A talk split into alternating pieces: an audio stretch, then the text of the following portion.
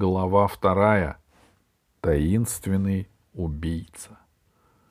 Остров Яб — место тихое, в стороне от больших путей. На нем расположен один из природных заповедников Тихого океана. Там нельзя строить никаких предприятий. На острове есть небольшой городок с современными зданиями, школами и больницами. Там же в лаборатории и правление подводной фермы, где и работает большинство жителей острова. Но на другом берегу острова осталось несколько деревень, точно таких, какими они были сто и двести лет назад. Живут в них в основном старики и малыши, которым еще рано идти в школу. Остальные островитяне приезжают в эти деревни в отпуск, отдохнуть, порыбачить. Алиса с Пашкой заглянули в правление фермы. Там никого не было, время обеденное. Тогда они пошли погулять по берегу, заглянули в деревню, потом славно искупались в темном ласковом море и улеглись на берегу. — Все-таки неплохая у тебя идея, — сказал Пашка. Практика у, у Северного полюса скучнее. — Я и к Северному полюсу соберусь, — ответила Алиса. — Не спеши. А знаешь, я перед отъездом подключился к информатору, попросил проверить, что сохранилось в архивах по поводу Ямадири Мару. Транспорт на самом деле шел из Рангуна — а в показаниях на процессе военных преступников полковник Судзути, который отвечал за погрузку, сообщил, что в последнюю минуту на корабль была доставлена стальная шкатулка с рубинами. «Оставь свои мечты», — сказала Алиса, переворачиваясь на живот. «С непривычки можно и обгореть, ведь еще утром они были в Москве, где прохладно и моросил дождик. Подводники обследовали капитанскую каюту. Там ничего нет. — Ага, — не стал спорить Пашка. — А в трюмах знаешь, что было? — Забыла. Кажется, рис. — Никакой не рис. Танки. Танковую бригаду перебрасывали на Сайпан. — Может быть. Алисе было лень разговаривать. Налетел теплый ветер, зашуршал листьями пальм. Высохший кокосовый орех валялся на песке. Море накатывалось на берег мягко и тихо. — Давай еще разок окунемся, — сказал Пашка. — Иди, — сказала Алиса. И Пашка побежал к морю. Повернув голову, Алиса глядела, как он вбежал в воду, подняв фонтан брызг.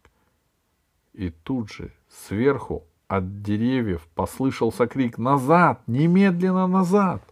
По берегу к воде бежал высокий, очень худой, почти черный человек в плавках и голубом тюрбане. Алиса узнала его. Они говорили по видеофону всего два дня назад из Москвы. Это был доктор Аран Синг, директор подводной фермы. Алиса вскочила. Пашка не слышал. Он болтыхался в воде. Синг, не обращая на Алису внимания, понесся мимо и врезался в воду, как пуля. В несколько секунд он настиг Пашку, схватил его и поволок обратно к берегу. А так как Пашка не понял, что происходит, и вообразил, что на него напал пират-людоед, то он сопротивлялся изо всех сил. Только минут через пять на берегу наступило спокойствие. Пашка уселся на песок рядом с Алисой.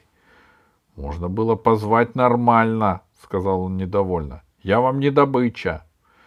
Я знал. Я звал, сказал Синг. Никто не откликался.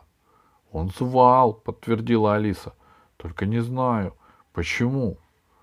Остров небольшой, при... приезжающих нет, ответил Синг.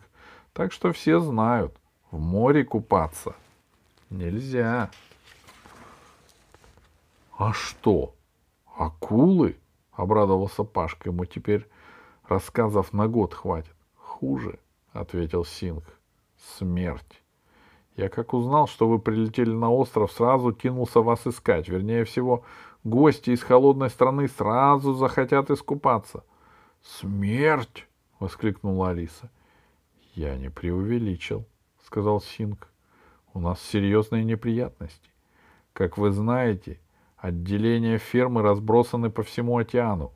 В некоторых разводят молоть осьминогов и тунца, в других — жемчужниц. Впрочем, вы это потом увидите. Есть и лаборатории, инкубаторы, большое хозяйство. Шесть дней назад кто-то напал на садок осьминогов. Они погибли. Может, уплыли? Спросил Пашка, который все не мог простить Синху, что тот столь неуважительно вытащил его из воды. Сетки были разорваны. От осьминогов почти ничего не осталось. Но кто виновник нападения? Неизвестно.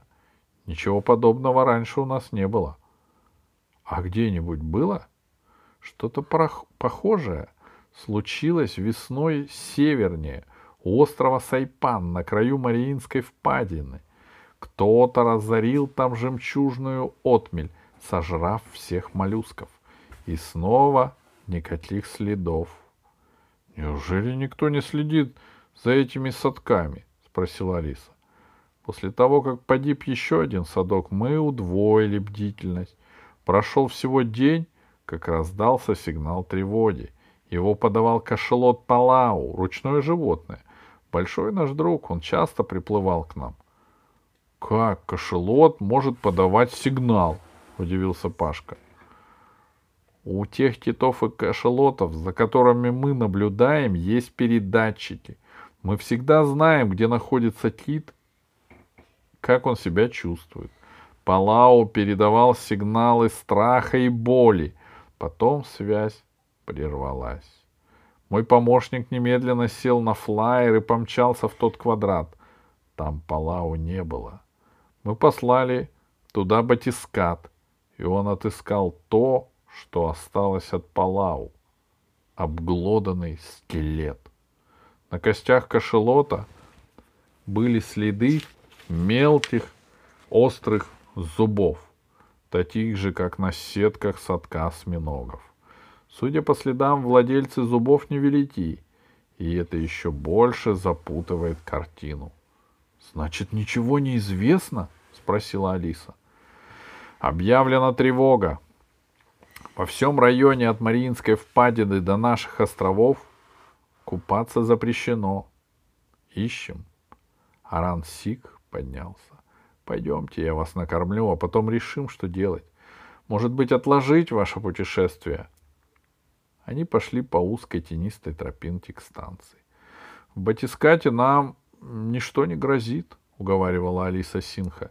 Никакая рыба его не одолеет. Тогда я должен взять с вас слово, сказал Аранг Синг, что вы не будете покидать батискат ни при каких обстоятельствах и будете поддерживать с нами постоянную связь. Нет вопросов, сказал Пашка. Обещаем. Пообедав, они втроем спустились к пристани, где был пришвартован батискат. Он был похож на веретено с полушарием наверху. Полушарие было прозрачным для наблюдений. К тому же батискат был снабжен иллюминаторами по бортам и спереди.